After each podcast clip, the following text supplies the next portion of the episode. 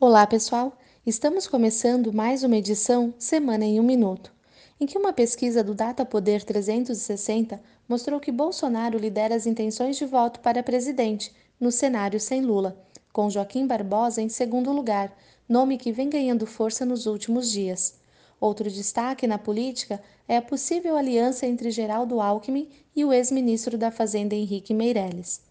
Já no lado econômico, a volatilidade dos mercados nessa semana e a alta do dólar fizeram diminuir a expectativa da Selic chegar a 6% este ano. Tudo indica que, como consequência disso, após a possível diminuição da Selic em 25 pontos base agora em maio, o Banco Central deve encerrar o ciclo de cortes, a menos que o dólar desacelere e a economia se mantenha estável. Por outro lado, o IGPM desacelerou. Segundo a FGV, o índice avançou 0,57% em abril, após alta de 0,64% em março.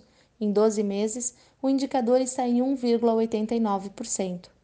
Lá fora, líderes das Coreias do Norte e do Sul prometem acordo de paz e fim de armas nucleares.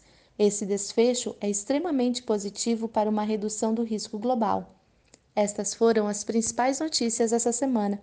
Espero que tenham gostado, um bom final de semana e até a próxima sexta-feira.